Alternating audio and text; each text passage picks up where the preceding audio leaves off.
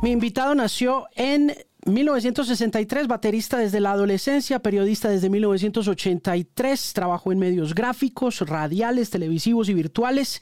Fue secretario de redacción de la legendaria revista Rock and Pop. ¿Es Rock and Pop o Rocky Pop? Rock and Pop.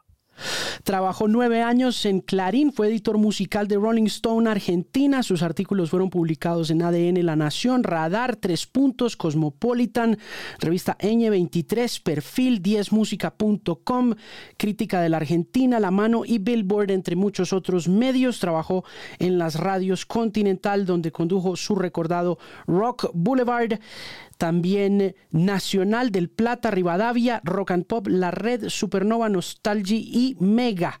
Tiene nueve libros publicados. No digas nada, Una vida de Charlie García de 1997 actualizado en 2007, Cinta Testigo, La radio por dentro, El rock perdido, de los hippies a la cultura chabona 2005, reeditado en 2014, Beatleland 2009 en coautoría con Fernando Blanco, Papo, El hombre suburbano, Paredes y puentes, Roger Waters, El cerebro de Pink Floyd de 2012, Room Service, La escandalosa vida de las estrellas de Rock 2014, Los Beatles desde el comienzo y en el final, dos tomos 2017-2019, también con Fernando Blanco y Spinetta, Ruido de Magia 2019, conduce El Color de la Noche por Radio Universidad de Buenos Aires todos los miércoles a las 22, incursionó en televisión con el programa de entrevistas Cinco Objetos para la web de la TV Pública, en 2021 realizó una serie de podcasts para Radio Disney, Iconos, que lo oí en algún momento, la legislatura de la ciudad de Buenos Aires lo reconoció en 2022 como personalidad destacada de la cultura. Actualmente dicta cursos online sobre historia de rock y periodismo y da charlas en Argentina y otros países. Escribe para Clarín, Seúl y otros medios. Tiene dos hijos, un perro llamado Dylan que estaba por ahí como medio aburrido. Es Sergio Marchi y su nuevo libro se llama Algún tiempo atrás. La vida de Gustavo Cerati. Sergio, qué gusto conocerlo, así sea virtualmente ¿Cómo está todo? Bien, todo muy bien. Un gusto conocerte a vos también. ¿Cómo van las cosas? ¿Cómo va el lanzamiento del libro? Ya dos mesecitos, ¿no? Bien, sí. El libro ya está en Argentina por la cuarta edición. Eh, no sé cómo está en Chile, en Uruguay. Eh, sé que va arrancó muy bien en Colombia. Eh, y está empezando como a crecer la marea a, medida que se aproxima la presentación virtual, lamentablemente, porque tengo muchas ganas de ir, pero no me rindo y voy a seguir insistiendo. Eh, las cosas van razonablemente bien. Mire, eh, hablemos de la construcción de este libro, porque en realidad, Sergio, lo que más me asombra es que eh, si bien he tenido en mis manos biografías y e historias de rock latino nunca había tenido un tomo de este grosor y con este nivel de rigor también, además con la prosa con que se aborda desde un principio cautivadora y fascinante. ¿Cuánto le tomó hacer este libro, Sergio? Este libro eh, tomó unos tres años y algunos meses. Eh, ¿Lo empezó en pandemia? Sí, uno no sabe cuándo comienzan los libros. Los libros comienzan a veces en tu cabeza antes de que empieces el trabajo de investigación. Pero de algún modo creo que yo lo tenía en la cabeza 2018, 2019 y me eché a andar después de, haber estado en Chile, ver que estaba Gustavo tan presente, cosa que también noté cuando viajé a Lima en 2014 a presentar un libro mío, eh, sí, 2014. Creo que en el 2020 con la pandemia dije, esta es la oportunidad porque mucha gente está en la casa, y mucha gente no tiene nada que hacer, con quién hablar, entonces voy a molestarlos a todos. Las investigaciones, ¿cuánto tiempo le tomaron? Porque si bien se escribió, como dice usted, según eh, el, el, libro va apareciendo, la cantidad de entrevistas y de investigación es grande, ¿no? Sí, pero la investigación eh, nunca termina en un libro por lo menos de estas características siempre hay alguna cosa que, aún en la corrección final, eh, ¿es verde o es amarillo? A ver, a ver, a ver, y seguís investigando. Mm.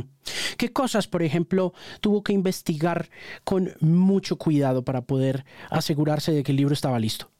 Eh, con mucho cuidado todo lo que es, eh, mm, digamos, los últimos días de conciencia de Gustavo. Eh, toda el, el, segundo tramo de la gira de Fuerza Natural hubo que reconstruirlo y hubo que escribirlo con mucho cuidado porque eh, es una situación delicada y sobre todo porque hubo una familia que pasó una tragedia. No por hacerme el picante y el, el, digamos, el escritor que escribe así con muchos adjetivos, voy a hacer una cosa escandalosa. Traté de ser decoroso en esa parte, sobre todo. Usted menciona que no, por decisión propia y también con Laura, no quiso hablar con la mamá de él. No, no es que yo no quise hablar. Eh, Laura me dijo que Lilian no, ya no estaba para hablar, que estaba próxima a los 90 años y que yo entiendo que se eh, iban a abrir muchos recuerdos y digamos que esa herida, si bien sigue en carne viva, ¿para qué toquetearla? Entonces eh, Laura se ofreció a hablar y me pareció bien. No, no, no quería molestarla a Lilian tampoco. Yo quería simplemente darle la posibilidad de que si ella quería hablar, yo tenía muchas ganas de escucharla. Pero no es que no hubiera querido tenerla. Creo que ella está en una edad donde hay que cuidarla mucho. En la presentación del libro en Buenos Aires, usted estuvo con Richard Coleman y con Adrián Taberna. Y, y Adrián da la impresión de que juega un papel crucial en la forma como se desarrolla este libro. ¿Me puede contar? Sí, Adrián, yo te diría que es la columna vertebral de este libro, porque Adrián eh, lo entrevisté ya en el segundo año, en el 2021, cuando estábamos en pandemia, pero a la vez eh, ya se estaba relajando un poco eh, todo ese cuidado, y me dijo, hagámoslo presencial y mantengamos distancia social. Entonces, él se sentaba, yo entraba con barbijo, él se sentaba en un sillón, yo me sentaba en otro, pero había algo que cambiaba por completo la, la distancia social y era su gata que iba y venía y estaba mucho tiempo conmigo o manoteándome el grabador porque le intrigaba mucho.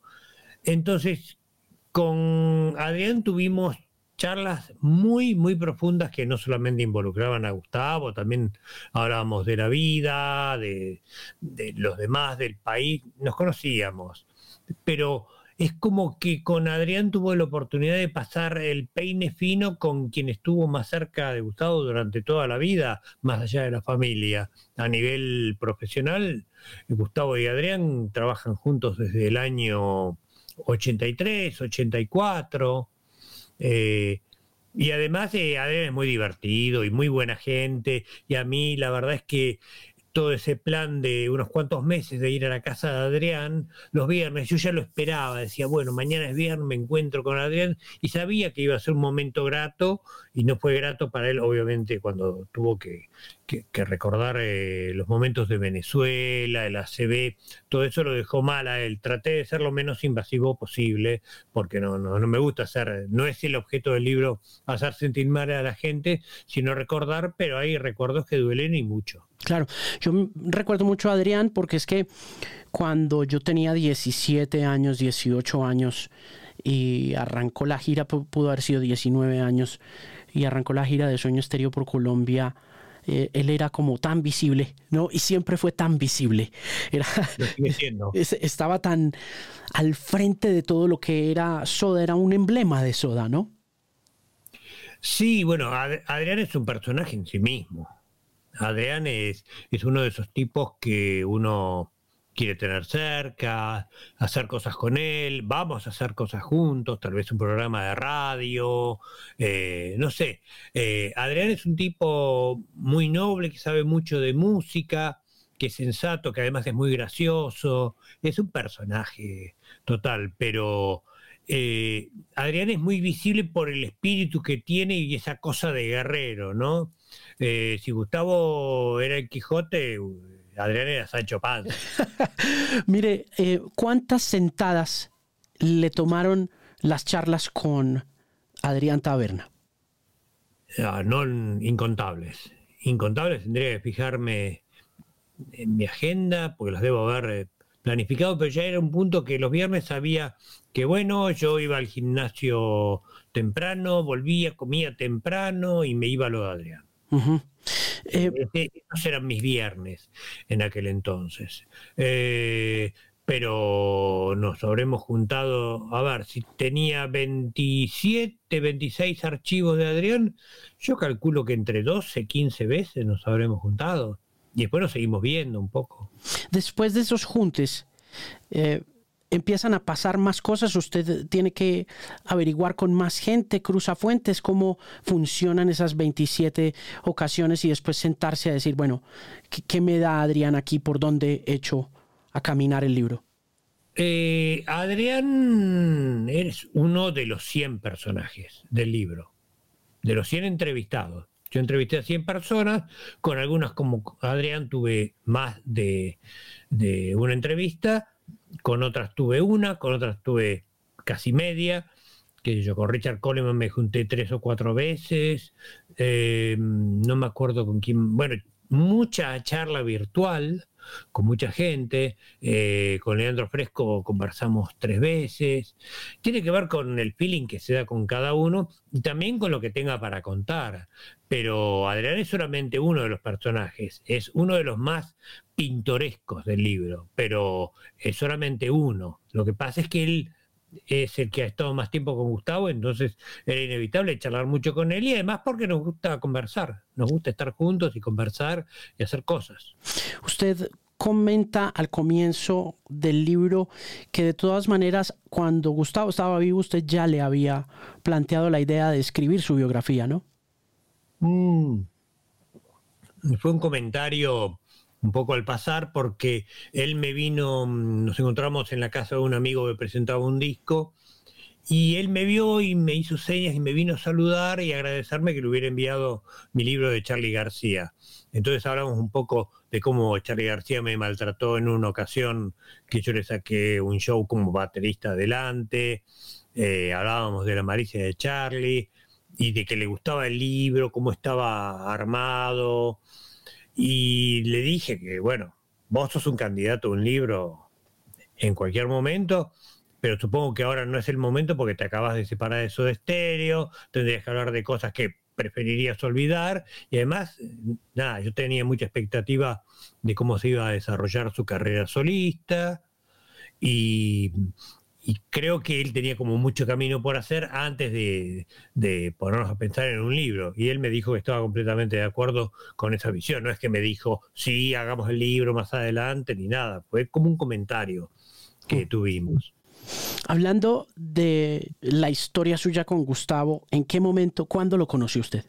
En 1984, cuando fui a ver un show que se hizo en Marabú, que era un viejo cabaret tanguero, que eran como unos shows de carnaval, donde eso exterior era el grupo soporte, que a veces tocaba después del grupo principal, porque los grupos no querían armar dos veces el escenario, entonces buscaban la manera de, que el grupo soporte molestara lo menos posible. Y yo fui una vez temprano a ver a los Twists y vi a Soda Stereo. Eh, me pareció que estaban bien, pero no, no me pareció una banda extraordinaria que, donde podía pasar lo que después pasó. Y después a Gustavo, en persona lo conozco en el año 1986, cuando voy con otra entrevista, otro entrevistador a la casa de él, eh, que era su primer departamento de soltero, hacía poco que vivía ahí, y todavía no se había, estaba trabajando en las letras de signos.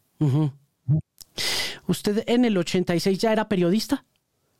Sí, yo desde el 83 soy profesionalmente periodista. Sí, pero era músico también. Es músico. Sí, yo fui músico, te diría que seguro hasta el 96. Ahí me acuerdo porque, bueno, el 96 toqué en mi casamiento, que tocamos, terminamos en un trío con Charlie García y Andrés Calamaro a las 6, 7 de la mañana, nos corrieron los mosquitos. Hasta ahí fui músico y periodista. Después de ahí fui con los libros, me parece que con los libros y con los hijos, eh, me volví más periodista escritor que músico periodista. Hmm. Periodista escritor. ¿Qué diferencia hay entre periodista escritor y periodista musical? Bueno, es una muy buena pregunta, porque yo en realidad digo escritor para que la gente entienda, pero yo no me siento un escritor. Creo que el escritor es el que escribe ficción y puede inventar un relato y hacerte eh, transportarte. Eh, yo cuento eh, cosas que pasaron, soy como un historiador de la música, del rock, un periodista que escribe libros, que trata de buscarle la vuelta como para que sea un libro artístico. Yo quiero hacer libros como los libros que, leí, de biografías de Paul McCartney, de Mick Jagger, de, no sé, de, de, músicos de Jaco Pastorius. Veía ese libro y digo, qué buenos estos libros. ¿No se puede hacer algo así en Argentina? Bueno, es lo que he intentado hacer. Y lo ha hecho muy bien porque además eh, mm, creo que hay, como le decía al principio, pocas eh, cosas pasando en el periodismo con este rigor, ¿no? En el periodismo latinoamericano, me da la impresión, ¿no? Usted que de pronto ha leído más que yo, ¿qué opina? No conozco tanto el periodismo de rock latinoamericano, conozco algunos periodistas, pocos, pero no, no estaría en condición de, de juzgarlos. Mm. Óigame, Sergio, ¿Cuántas veces entrevistó usted a Gustavo? No tengo la cuenta, quise hacerlo y no pude. No pude porque yo me he ido hasta de gira con Soda Stereo. Eh, ¿Cuántas veces lo entrevisté? Yo supongo que 10, 12 a lo largo de, los años, pero no, no estoy seguro, nunca hice esa lista. Lo hice con Spinetta y me daba unos 10, 12, así que presumo que con Gustavo debe andar por, por esa cantidad. Hmm. Eh, ¿Cree usted que para poder ejecutar un trabajo de este nivel hay que tener esa cantidad de entrevistas para que sea tan fiel a la verdad como lo es este libro? No, no necesariamente. Yo no creo que por haber tenido muchas, obviamente, te, conocer al entrevistado al entrevistado o al biografiado, en este caso te da una ventaja importante, porque sobre todo yo vi toda esa historia que cuento. Hmm. Pero no creo que sea necesario siquiera conocerlo. Tenés que investigar bien, tenés que ver bien tus fuentes, tenés que cruzar datos, tenés que chequear datos, que es lo que yo hago mucho en el libro. Incluso mucha gente me comenta, que me dice, me gusta porque no te casás con nadie, porque contás una versión, pero también contás la otra versión. Y la verdad es que yo no lo hice dándome cuenta, yo escribí como sentía que iba fluyendo la escritura y que iba quedando más o menos armado eh, el relato y lo me puse como en una ficción yo mismo de director de teatro. A mí el teatro no me gusta para nada, no, no, no, no es algo, yo no iría a ver una obra de teatro per se, a veces voy porque, bueno, me, llevan o me invitan, pero digo, bueno, acá en este cuadro, en esta escena, ¿qué personajes necesito? ¿Quiénes me pueden contar de esta acción que se va a desarrollar? Entonces enseguida agarraba los archivos de la gente que había entrevistado. Eh, y los ponía como si fuera una obra de teatro y me planteaba eso, la, cómo voy a contar esto y cómo debería, digo, en qué no debería fallar, en qué debería poner acento, qué cosa es una obsesión mía, qué cosa es algo importante, qué cosa no estoy viendo. Sergio, cuando usted se sienta a revisar las entrevistas, usted se sienta, me imagino, a revisar esa docena de entrevistas con Gustavo para escribir el libro también, ¿o no? No. No, usted no. yo las desgrabo. Ok. Ya cuando las estás desgrabando, estás revisando la charla que tuviste. Yo hago mis desgrabaciones porque eso es lo que me permite a mí tener en la punta de los dedos la historia que me sirve para contar tal o cual situación. Porque sé que lo hablé con, con entrevistado número uno, con el 22 y con el 45. Eh, entonces, al desgrabar vos memorizás. Eh, el infierno del periodista es la desgrabación. Uno quiere hacerlo rápido. Y yo siempre le digo a mis alumnos, que nunca termino de decidir si es mejor hacerlo rápido y mal o lento y bien. Eh, si es mejor hacerlo lento y que quede ya para recortar y pegar, o hacerlo rápido para sacárselo de encima y después corregir, pegar, hacerlo hablar bien al entrevistado, corregir los typos y todo eso. No, no tengo una respuesta después de 40 años. Lo voy haciendo como puedo. Con las entrevistas con Gustavo, como le ha pasado a otros periodistas grandes en otras partes del mundo, Sergio, que han entrevistado a figuras como McCartney, eh, sucedía que se entrenaba Gustavo más para atender a los periodistas, incluso si eran tan cercanos como usted, y pudo ver usted ese entrenamiento, porque uno ve, por ejemplo, que McCartney ya está tan acostumbrado a esquivar todas las preguntas que es bien difícil de entrevistarlo. ¿Cómo era entrevistarlo después de la séptima, octava vez? Yo creo que era mejor, porque él ya, ya me conocía y confiaba. Entonces se soltaba más o tenía la libertad de decirme, paramos un poco, o vení que te quiero hacer escuchar algo. Eh, me parece que era mejor, que eso juega a favor. Yo creo que cuando el entrevistado confía, y para eso el periodista tiene que ser confiable, eh, las cosas fluyen mejor. No creo en el periodismo de, de acoso y derribo, creo en el periodismo natural. Eh, no creo que haya que, digo, el, periodista tiene que estar alerta para eh, que el político no le mienta, pero un artista, ¿qué puede mentir? Digo, puede mentir y quizás la parte de la mentira sea más divertida que la verdad, pero el artista tiene como ese terreno de fantasía. Hmm. ¿Cómo era él? Gustavo era divertido, para comenzar. Era un tipo divertido, con buen humor, que no creo que se preparara para las entrevistas porque tenía eh, muy buena oralidad. Eh, yo lo recuerdo como cálido, cercano, no distante, al que se le podía plantear cualquier cosa, que por ahí te podía decir algo que no, pero yo nunca tuve esa situación. Sí, tuve la situación de que un par de críticas mías no, no le gustaron, pero nunca ningún animal fue dañado en el transcurso de esa serie. ¿Qué críticas no le gustaron a Gustavo de las que usted le hizo? Bueno, hubo una que fue la de Canción Animal, porque en una galaxia muy lejana las cosas se, se imprimían, las revistas se imprimían en galeras. Entonces el diagramador recortaba y pegaba, y a veces alguna línea se, se chafaba y quedaba afuera. Y en el de Canción Animal me di cuenta que había una línea que había quedado afuera y no importaba porque engarzaba bien una cosa con la otra, pero me cambiaba por completo el sentido. Entonces, ahí como yo tenía el teléfono de Gustavo, le dejé una cantidad de mensajes importantes en su contestador, estamos hablando de 1990, si es canción animal, y, y él me dijo, che, estabas muy preocupado. Y digo, y sí, porque la verdad yo no quería escribir eso. Bueno, no, pasa nada. Pero yo sabía que a él las críticas eh, las leía siempre con lupa. Y después hubo una que se enojó porque yo le puse tres estrellas y media. Ahí vamos. Y había otros discos que no eran tan buenos que tenían cuatro. Pero bueno, los hizo otro periodista ese disco de cuatro. Yo hice el de Gustavo. Pero también eh, creo que yo fui un poco mezquino, que se merecía la cuarta estrella y quizás un poquito más también. ¿Era temperamental? Sí, Gustavo era temperamental, pero no era un loco.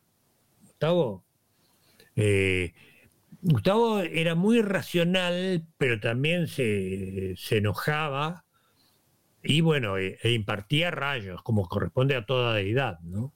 Con el rayo y el tridente te controla. ¿Cómo se acercó usted tanto al punto de irse de gira con ellos?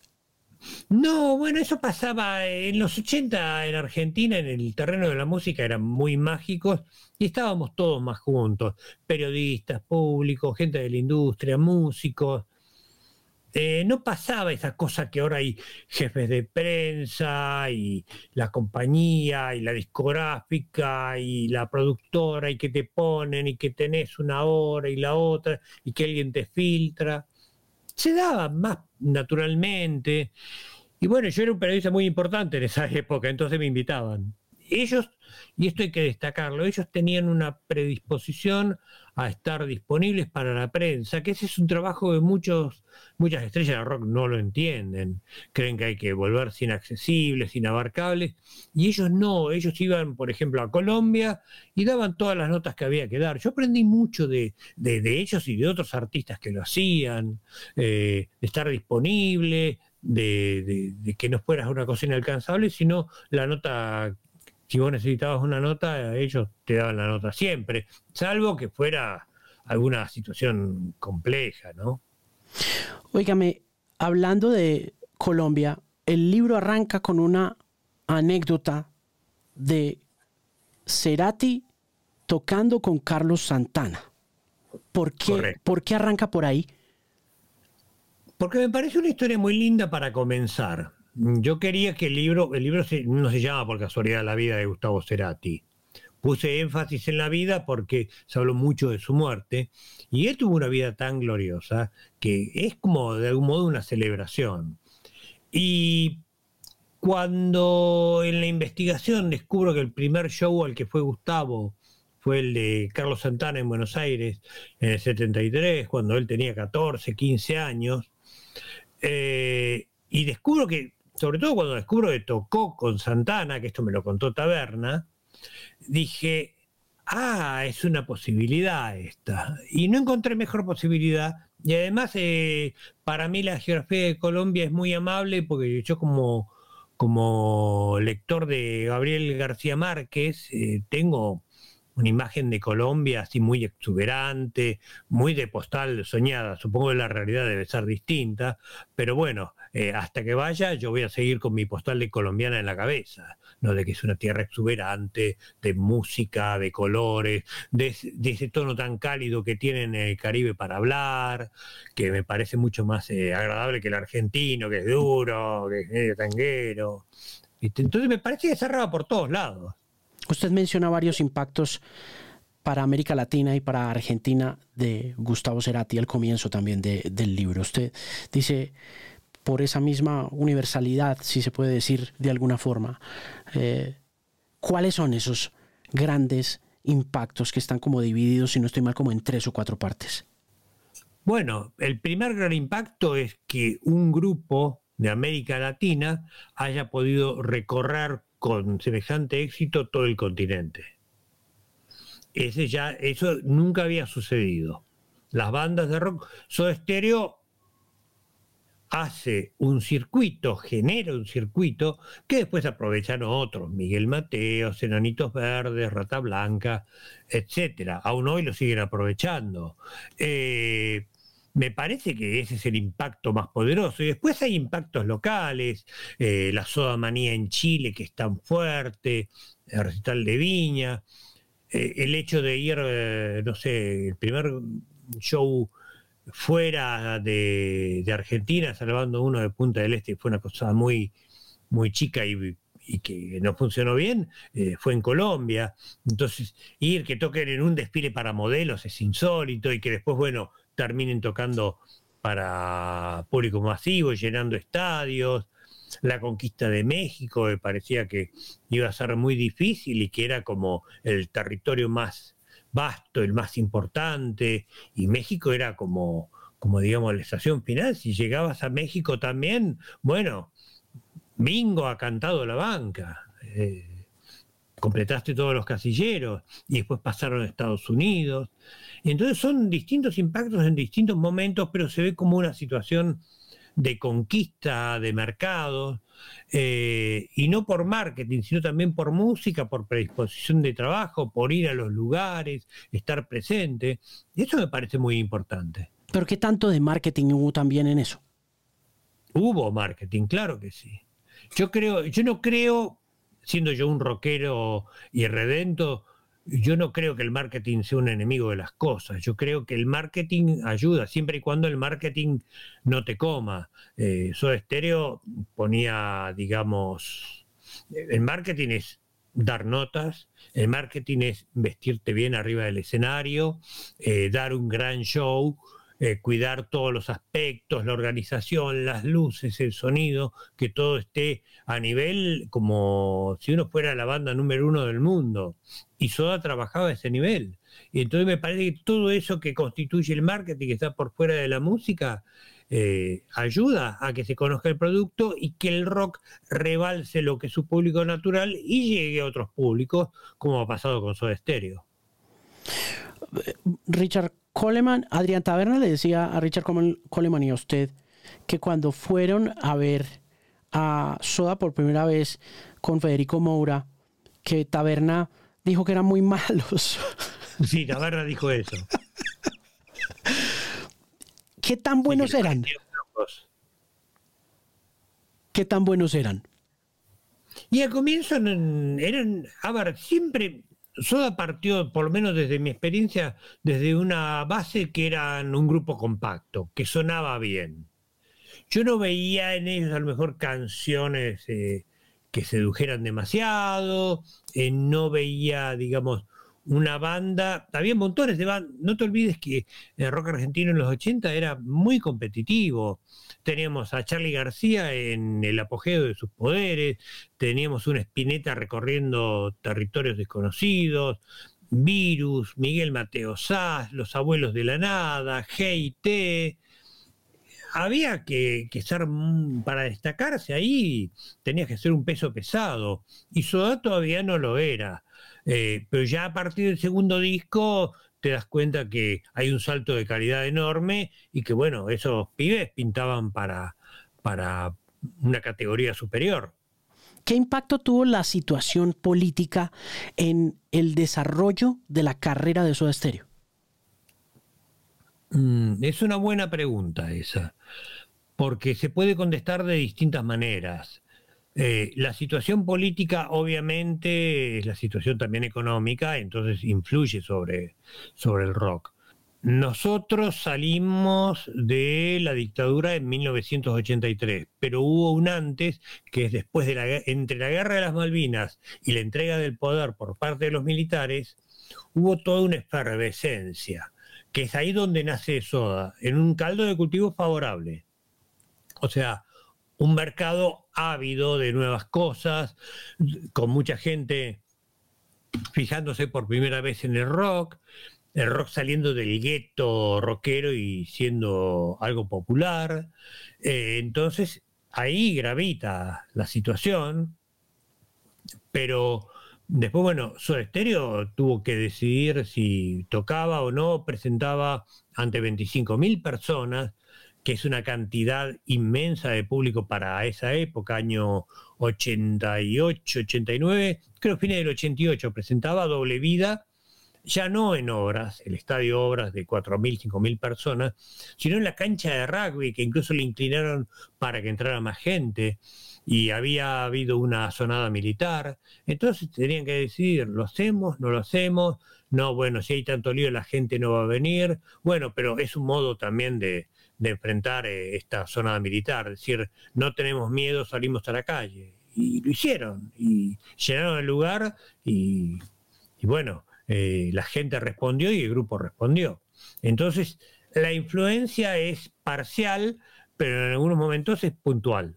¿Usted cree que esa distancia con relación a la generación anterior que sí había sido, yo creo que muy socialmente consciente por, me imagino, todo lo que había pasado en Argentina, fue también un factor diferencial en la manera como Soda Stereo se constituyó como un acto diferente e incluso exportable mucho más que, no sé, lo que pasó con Spinetta o lo que pasó con Charlie, aún cuando Charlie, cuando hizo clics modernos, también se internacionalizó? Eh, no, el no es porque yo te cuento un poco de, la historia argentina del rock, ¿no? Eh, los rockeros eran castigados por la sociedad, por la derecha y por la izquierda, que los consideraba un invento del imperialismo para distraer la mente de los jóvenes y que no piensen en la revolución. Estupidez. Eh, entonces el rock estaba como cercado, no lo quería nadie. Y era poco, poca gente, yo era muy chico, eh, en esas etapas fundacionales. Entonces el rock se hace fuerte ahí. Eh, Después la política vino a buscar el rock y bueno, la verdad es que no, no le dimos mucha bolilla porque sabíamos lo que era la política. Eh, por lo tanto, Soda Stereo no, no es que fue una generación menos política. Simplemente el rock y la política no siempre van de la mano y generalmente van separados. Yo los prefiero separados. Cuando me vienen a mostrar una canción que es un panfleto político, yo la rompo como si fuera un panfleto político. Ahora, un tema de protesta bien hecho, como los que hace Miguel Cantilo, León Gieco, o mismo Espineta con plegaria para un niño dormido, que hablaba del trabajo infantil, pero en términos tan poéticos y elevados, que podías encontrar otra dimensión del problema y no era una denuncia, eso sí me parece muy válido. Pero Soda Stereo no era un grupo que tuviera ese talante político como la mayoría de los grupos de rock de Argentina. ¿Eran un grupo de New Wave? Comenzaron siéndolo. Después ya fueron creando su, propio estilo, pero comenzaron como un grupo claramente de New Wave. De Gustavo escuchaba Gustavo Z, Charlie escuchaban The Police, The Special, Madness, XTC, Joe Jackson, Elvis Costello, todo eso, eh, la New Wave eh, al mango. Ellos eran un grupo decididamente New Wave. ¿En qué momento se distanciaron del New Wave? Ya con el segundo disco. el segundo disco eh, era un poco más dark, eh, utilizaban mejor tecnología, compusieron para ese disco. Yo creo que ahí ya, ya se toman distancia de la New Wave. A Gustavo le gustaba mucho la tecnología desde el principio a todos los músicos les gusta la tecnología. Fíjate, si vos estudias las corrientes musicales, generalmente los cambios en las corrientes musicales se dan por mm, disponibilidad de una nueva tecnología. Con la cámara de eco aparece rockabilly eh, y aparece la música surf eh, con la posibilidad de, grabar en más canales, eh, aparece la psicodelia o la música más compleja de los Beatles. Con los sintetizadores aparece el rock sinfónico, con los equipos más grandes para que se escuchara mejor, con las guitarras distorsionadas aparece lo que después va a ser el heavy metal o el rock pesado, el hard rock al principio, heavy metal es una etiqueta de los 80. Entonces, todo músico se interesa por la tecnología. Creo que toda persona eh, busca en adelantos tecnológicos qué es lo que tiene de bueno para su vida, salvo algunos tangueros conservadores que dicen, no, yo me quedo apoyado en el farolito, esperando el temblor, no sé. Em, en la medida en que fue avanzando la carrera de Gustavo, de todas maneras, él sí se fue metiendo mucho más hacia lo electrónico, ¿no? ¿Usted cómo vio ese proceso? Yo lo vi bien, mi miedo era que los periodistas que abogaban por la electrónica y que decían que la electrónica era lo nuevo y que Rock había muerto, que toda esa corriente ideológica eh, lo llevara por el mal camino musical. Pero no, tuvo algunos escarceos con la electrónica pura como con Plan B, eh, pero después él integró la electrónica como hicieron todos los grupos inteligentes. Eh, Massive Attack es un grupo electrónico pero a la vez mete un montón de otras cosas de textura. Las máquinas eh, están al servicio de, la música o de lo que sea, pero hay que saber, digamos, integrarlas. Lo que pasa es que también hay tanta confusión, electrónica es un término paraguas, y debajo de ese paraguas se guarece mucha gente. Entonces hay gente que dice, este es un impostor, este me lleva por el mal camino. Eh, yo creo que Gustavo sorteó muy bien todo eso y supo sacarle rédito a las máquinas y componer con el Ableton Live y manejarlo como si fuera una guitarra eléctrica. Gustavo realmente tenía un talento musical y, una afinidad con las máquinas que, le jugó muy a favor, porque la verdad es que, que lo ayudaba, él, él me contaba que lo ayudaba escribir en otra herramienta que no le fuera tan natural como la guitarra, que le ofreciera dificultades y tener que esforzarse para dominar el instrumento, porque es así como se aprende y se mejora y se evoluciona. Usted también menciona al comienzo del libro que le gustó Amor Amarillo y que se lo dijo. Y que él, que él como que no le prestó mucha atención, ¿no? No es que él no me prestó atención, se sorprendió. Ah, ok. Yo siempre he sido, no un crítico severo, pero digo, nunca he tenido miedo de, hablar mal de un disco si me parecía malo. Eso me creó mala fama. Sí, sí, sí. Coleman, le dice a ustedes que no seas tan marchi. sí, me lo dice en un momento, pero no, me acuerdo qué era lo que estaba ahí, a qué característica de mía se estaba refiriendo. Pero realmente yo creo en la crítica musical y creo que bien ejercida eh, es algo que a los músicos les puede servir. Pero todos los músicos creen que su último disco es el mejor, que son rubios, altos, de ojos celestes y no hay nadie más bello en la tierra que ellos. Pero. Mm, yo le dije, en serio, me había gustado Amor Amarillo, y él es un disco que hizo como de entre casa, un poco, como diciendo, es un experimento que hago por fuera de eso de estéreo, como decir, bueno, eh, yo salgo con otra, pero estoy enamorado de vos. Y yo le dije, está muy bien ese disco, me gusta mucho.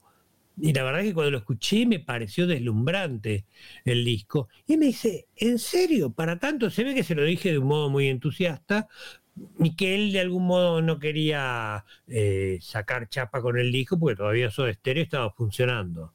Entonces era como que él tenía cierta pequeña culpa con el disco, porque también los había dejado a los Soda Stereo en banda y se había ido a Chile a disfrutar de Cecilia y de su paternidad, haciendo música en estado de éxtasis porque iba a ser papá, que era algo que él quería mucho. ¿Cuál es para usted el disco, el, disco de, de Cerati, eh, solista, el mejor? Y yo siempre digo fuerza natural, pero va, va cambiando Bocanada, también es un disco excelente, revaloricé mucho Siempre Soy, escuchándolo una y otra vez, porque todas esas 600 páginas son muchas horas y días y meses de escucha de, música de Gustavo, de Soda, de cosas que le gustaran a Gustavo. Eh, entonces revaloricé un montón de cosas, hasta los episodios sinfónicos que no me gustaban, donde tuve que investigar bastante para poder contarlo bien y escuchar y dije, caramba, no está nada mal esto que yo pensé que era una pérdida de tiempo y entendí por qué no lo eran. Ahora que lo oigo hablar de los episodios sinfónicos, estaba oyendo ayer un podcast de un tipo que está haciendo una tarea en es un británico que está haciendo un podcast de las 500 canciones de todos los tiempos, pero no la está, o sea, no es Rolling Stone, no es nada de eso. Es él contando esta historia. Y una de las cosas que me llamó la atención de su tarea investigativa y periodística a la hora de escoger estas 500 canciones para presentarlas en un podcast es que dijo eh, que gran parte de las observaciones culturales que se hacen a través del periodismo de música tienen que ver con la apreciación de esa música. Y ahora que mencionaba usted que se acercó e investigó y le cogió más cariño a los episodios sinfónicos, ¿qué tanto puede complicar la observación crítica de un artista como Gustavo, la apreciación que se tiene de él cuando uno se sienta a profundizar en su carrera, en su obra, en su vida, en la vida de quienes lo rodearon y en todo lo que pasa en el libro? Mm, yo ya apreciaba la música de él sin necesidad de, hacer un libro. Lo que pasa es que cuando le empezás a escuchar, se te revelan cosas, eh, se te agrupan las ideas, la música tonifica el cerebro. Eh, yo creo que la apreciación siempre es eh, particular, es singular. Rolling puede poner las 500 canciones mejores de todos los tiempos, pero eso no significa que sean las mejores, porque la música es algo que, que te pasa a vos, pasa dentro tuyo. ¿Cómo resuena? ¿Por qué esta melodía te pone tan triste? A otro esa melodía no le puede provocar tristeza y a otro le provocará a lo mejor eh, así es estomacal. Eh, es muy personal eso. Eh, no hay un, como cantó Gustavo, no hay un modo, no hay un punto exacto. En la valoración de la música se juega eh, la palabra de uno, la, la, apreciación de uno. Y que el otro aprecie otra cosa no significa que sea mejor ni peor, sino que es distinto. ¿Cómo se es buen crítico de música? Bueno, eh,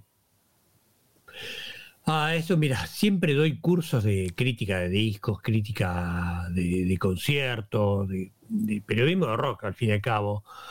Yo creo que un buen crítico de música es aquel que ha escuchado mucha, pero mucha música, que ha pensado mucha música, que toma también un poco de distancia del objeto artístico, porque no es lo que a mí me gusta lo bueno y lo que no me gusta lo malo, sino que hay que entenderlo también en el contexto y en el estilo.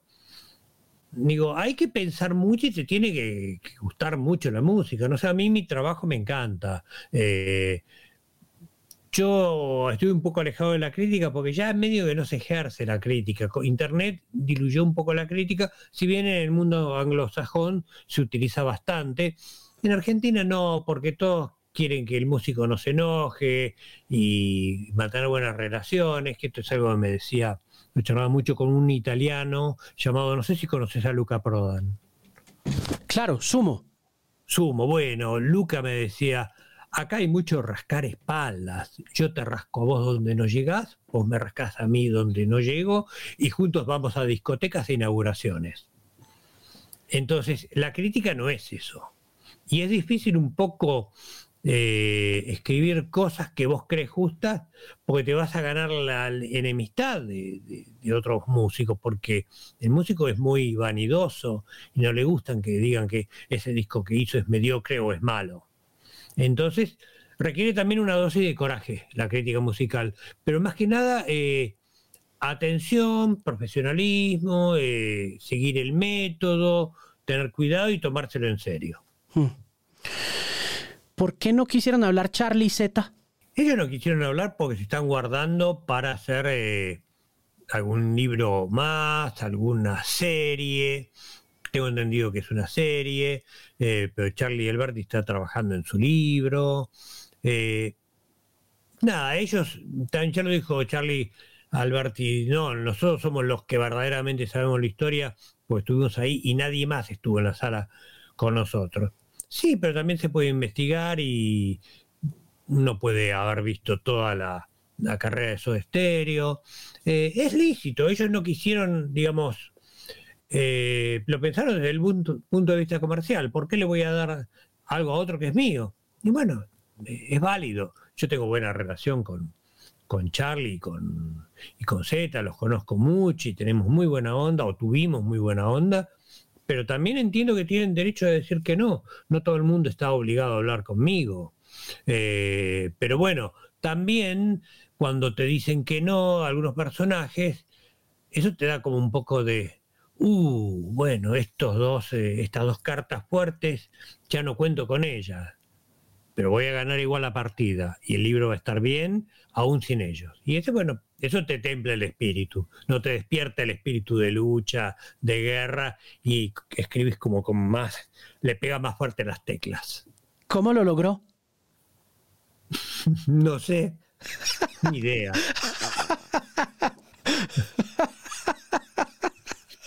Óigame, ¿qué papel jugaron?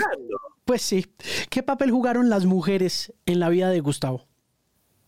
¿Qué papel jugaron? Sí, ¿cuál? Altísimo.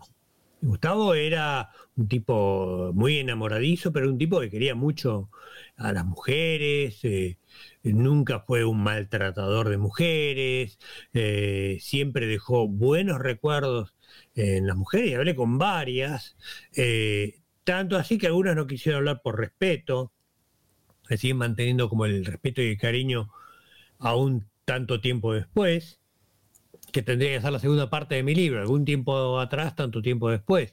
Eh, pero para Gustavo era una fuente de inspiración. Y él lo canta en una letra y dice, de las mareas soy rehén. Es una frase hermosa que habla de, de, su amor por las mujeres, pero no tenía así la cosa de apetito depredador. Pero también tenía eso de, me gusta esta mujer la voy a conquistar y voy a trabajar para conquistarla. Y a veces se lo hacían difícil porque se lo veía entregado y dice, ah, bueno, tanto que me querés, demostrámelo. ¿Cuándo viene a Bogotá? Cuando esté la oportunidad para ir, que me inviten a presentar el libro, que, que vaya a dar charlas, conferencias, lo que sea, o cuando pueda ir, con mucho gusto, porque muero por conocer Colombia. Para mí, ya te dije, yo tengo una visión como idealizada de Colombia, me encantaría viajar y conocer pueblitos, pero me imagino que es como un gran macondo que yo tengo en la cabeza por los 100 años de soledad de García Márquez. Eh, pero igual, bueno, quiero conocer eh, Colombia, me gusta cómo hablan los colombianos, me gusta cómo habla toda esa zona del Caribe también. Los partidos hay mucho venezolano por acá. Eh, sé que tiene así como una pica entre colombianos y venezolanos, como nosotros lo tenemos con, con los chilenos, pero eh, me gusta esa cosa así medio caribeña. aparte, hay músicos colombianos que son excepcionales. Eh, me han hablado mucho del vallenato colombiano, que a mí no me gusta nada esa clase de música pero verla allá me parece es una experiencia de la que yo no me debo privar. Y además, bueno, hay chicas colombianas muy lindas, pero bueno, yo estoy en pareja, no puedo. Oiga, Sergio, ¿cuál es después de editar el libro y de sentarse a leer el libro el momento más conmovedor para usted? Es que yo no me siento a leer el libro, ¿sabes? Usted no, se, usted no leyó su libro. No, lo leí tantas veces para corregirlo. Es como el músico que hace un disco. Escuchó tantas veces la canción, se aseguró de esté bien, grabó todos los canales, que ya estás harto del libro. Y me parece como, no sé, hay una cosa como de vanidad que yo no tengo. Mucha gente me, me cantaría el tema de Carly Simon, You're So Vain, porque cree que es muy, muy vanidoso, como un pavo real pero la verdad es que no, no tengo esa cosa. Bueno, y ahora voy a leer mi libro. Tengo tantos libros por leer que no me va a alcanzar la vida. Entonces, ¿para qué perder tiempo en uno que ya escribí? Uno lee, sobre todo cuando te concebí ya como escritor o periodista de escribir libros, vos lees para escribir mejor. O lees cosas que te gusten mucho. Y es lo que yo le recomiendo a mis alumnos. Eh, leer, leer, leer. Y eso después te lleva a escribir. Entonces busco cosas que me nutran y cuando leo mucho en inglés, freno y vuelvo a leer en, habla hispana, porque eh, el inglés te hace pensar, te, juega trucos en la cabeza. Yo lo puedo, yo leo muy fluidamente en inglés, no lo hablo, en el hablar soy un poco más tarzanesco, te diría, pero mm, eh, nada, eh, yo creo que no, no, me pongo a leer el libro, no me acuerdo cuál era tu pregunta original. En el caso entonces de el proceso de escribir el libro, ¿cuál fue el momento que más lo conmovió? Sí, sí, sin duda eh, hablar de, la muerte de Gustavo fue muy pesado. Fue muy pesado, más que de la muerte de todo ese, eh, de todo el ACB, eh, y viste la gira, gira, ahí viene, ahí viene, estamos por Estados Unidos, ahí llegamos a Colombia, estamos ahí nomás, ahí Venezuela, ahí. qué responsabilidad. Es la responsabilidad. eso me conmovía también, sé yo, verlo a taberna, tratando de hacer algo y los demás diciendo, ¿qué hacemos? Estamos en buenas manos, en malas manos, llamemos a Buenos Aires, Nando, que trató de conseguir todos los consejos médicos que podía para ver si estaban haciendo bien los venezolanos las cosas. Eh, ese fue un momento donde también, más allá de cierta emoción, uno tenía que estar frío y manejarse como si tuviera, en vez de una pluma, un bisturí, porque si vos no sos preciso y cuidadoso en esa parte, el libro, todo el esfuerzo anterior se fue por la borda, te pusiste en amarillo, eh, empezaste a desparramar sangre, terror, emociones, te pones lacrimógeno, y no, había que ser quirúrgico, pero no aséptico. Transmitir emoción, pero no hacer que el oyente, el oyente, los años de radio, perdón, eh, que el lector quedara arrasado en lágrimas, que las lágrimas le nublaran la visión y le pidieran seguir la lectura. Vos tenés que hacer que el lector siga leyendo. Entonces ahí tuve que tener mucho cuidado y también, viste, decir, ¿qué podría haber hecho yo que hubiera evitado esto y saber que no podés hacer nada, que fue lo que le pasó a todo el mundo? Y después ver, viste, en el largo coma el cariño de los amigos, eso es conmovedor, viste, lo que le pasaba a cada uno, que yo lo, digamos, filtré un poco la, emoción, viste, porque hemos llorado varios eh, hablando, ¿no?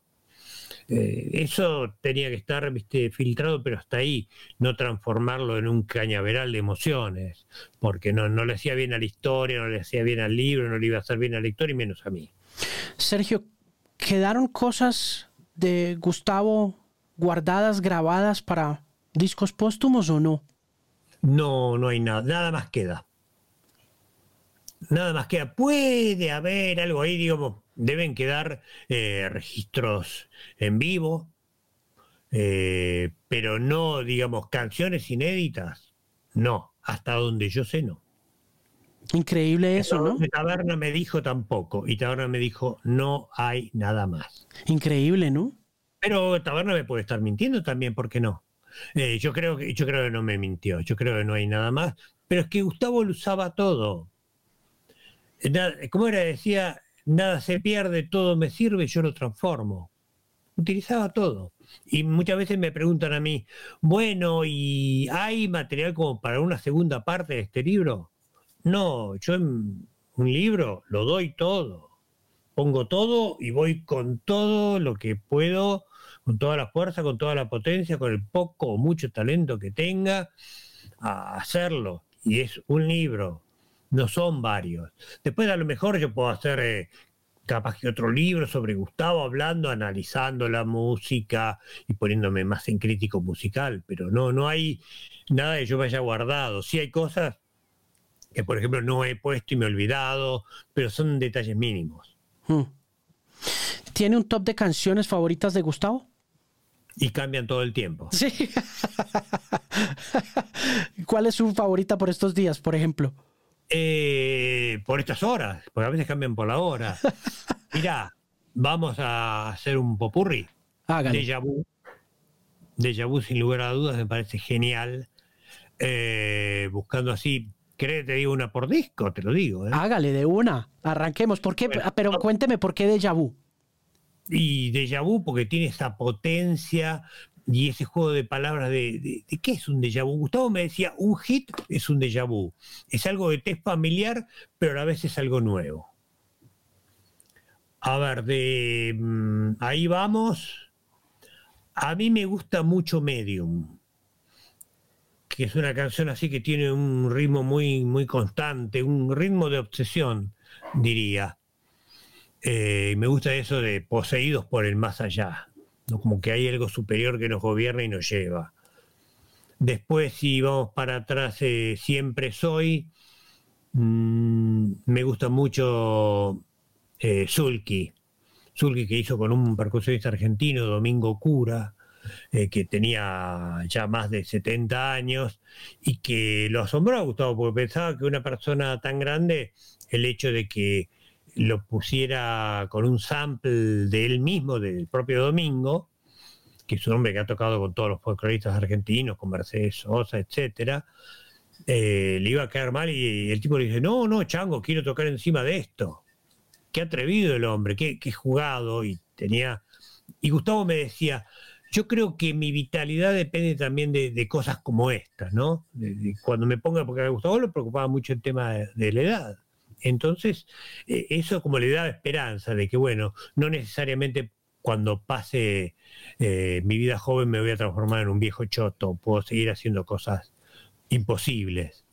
Eh, de Bocanada, mm, a mí me gusta mucho Engaña. Tiene así como, como apacible, ¿no? Como es el ritmo que te eleva la cotización de tu departamento. y además tiene ese sample también, ¿no? Tiene ese sample famoso. Sé lo que amplió ahí, no me acuerdo, ¿eh? Creo que es Spencer Davis Group. No, Spencer Davis. No. Yo lo conocí el tema. Y a mí me gustó mucho el Steve Miller Band. Ah, amante pensé que era, de rock americano también. Pensé que era Spencer Davis. No, Spencer Davis es eh, tabú. Ah, es tabú, sí. sí, sí, sí, sí, sí, eh, yendo llama para atrás, digamos, dejemos los sinfónicos, dejemos los discos en vivo aparte.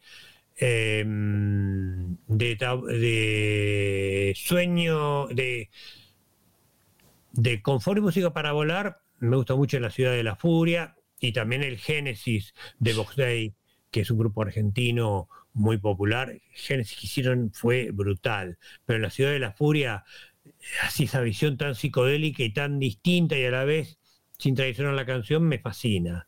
Eh, me gusta cómo entra, cómo le entra Andrea Echeverry a los versos, que no siempre está afinando, entra de abajo y llega la nota así en, un nanosegundo, pero hace como. Me gusta que pase eso, me gustan a veces los pequeños errores que se convierten en virtudes. De sueño estéreo, mm, me gusta Zoom, es una canción muy alegre, muy alegre y me gustaba mucho el video del planetario. Eh, de Dínamo en remolinos. Es una tormenta de ruido. Qué canción que es, es mi favorita de ese La versión que hizo Robbie Draco Rosa en Gracias Totales, yo lo vi en Buenos Aires, uno de los grandes momentos del show, sin lugar a dudas. Yo creo que fue el mejor momento del show, Draco Rosa haciendo en Remolinos. Sí, a mí lo que pasa es que cuando vi ese show, arrancan eh, los tres haciendo sobredosis de TV y volví a tener 20 años. Me pasó eso. Y después con Hombre al Agua, cantado por Richard, muy bien. Después se me complicó con las pantallas, ¿no? Pero eh, Draco Rosa haciendo en Remolinos, qué versión, por Dios. Tremendo. Yendo para atrás tenemos Canción Animal. Me gusta Sueles dejarme solo también otra cosa así, bien rockera, bien eh, demandante, como era él y como era la relación con Paola. Eh, después tenemos Doble Vida para atrás, Corazón del Ator es mi favorito de ese disco. Tiene algo folclórico, aunque mucha gente no se da cuenta. Eh, Ruido Blanco tiene, me gusta el Vitaset, me parece muy divertido. signos, signos, sin lugar a dudas, un catedral de sonido nada personal, a ver, porque lo obvio es nada personal, el temblor, mm, ecos azulados, no, juego de seducción es el tema, ¿eh? Claro. Juego de seducción que es el tema que ha estado en todas las listas de Soda Stereo. No, sobredosis de TV es el tema que ha estado en todas las listas, pero juego de seducción también era como un número opuesto. Y del primer disco me gusta mucho Teleca. Me gusta el ritmo, y me gusta eso de Se quiebran las paredes, que lo utilicé como título de un capítulo. Pues Sergio, ha sido un verdadero placer conversar una hora larga con usted sobre esta, esta nueva obra. Algún tiempo atrás, de veras que es un gusto. No, eh, el gusto es mío, porque la verdad es que fuimos profundos y fuimos por distintos lados y me hiciste preguntas que, eran desafiantes, había que pensar. Entonces, eh, realmente la, pasé muy bien conversando contigo yo también. Muy buenas preguntas, sabes manejar el timing. Gracias, Sergio. Viniendo, viniendo, viniendo de usted es un enorme orgullo oír esas palabras. Algún tiempo atrás es el nuevo libro de Sergio Marchi. Ya está en todas las librerías del país, aquí en Colombia y en toda América Latina. De nuevo, Sergio, un gustazo conversar y espero que se repita en una próxima ocasión, ojalá físicamente, personalmente. Y en Colombia, por favor. Claro que sí. Un fuerte abrazo, que estés bien. Un abrazo, gracias. Este contenido es financiado con recursos del Fondo Único de Ti.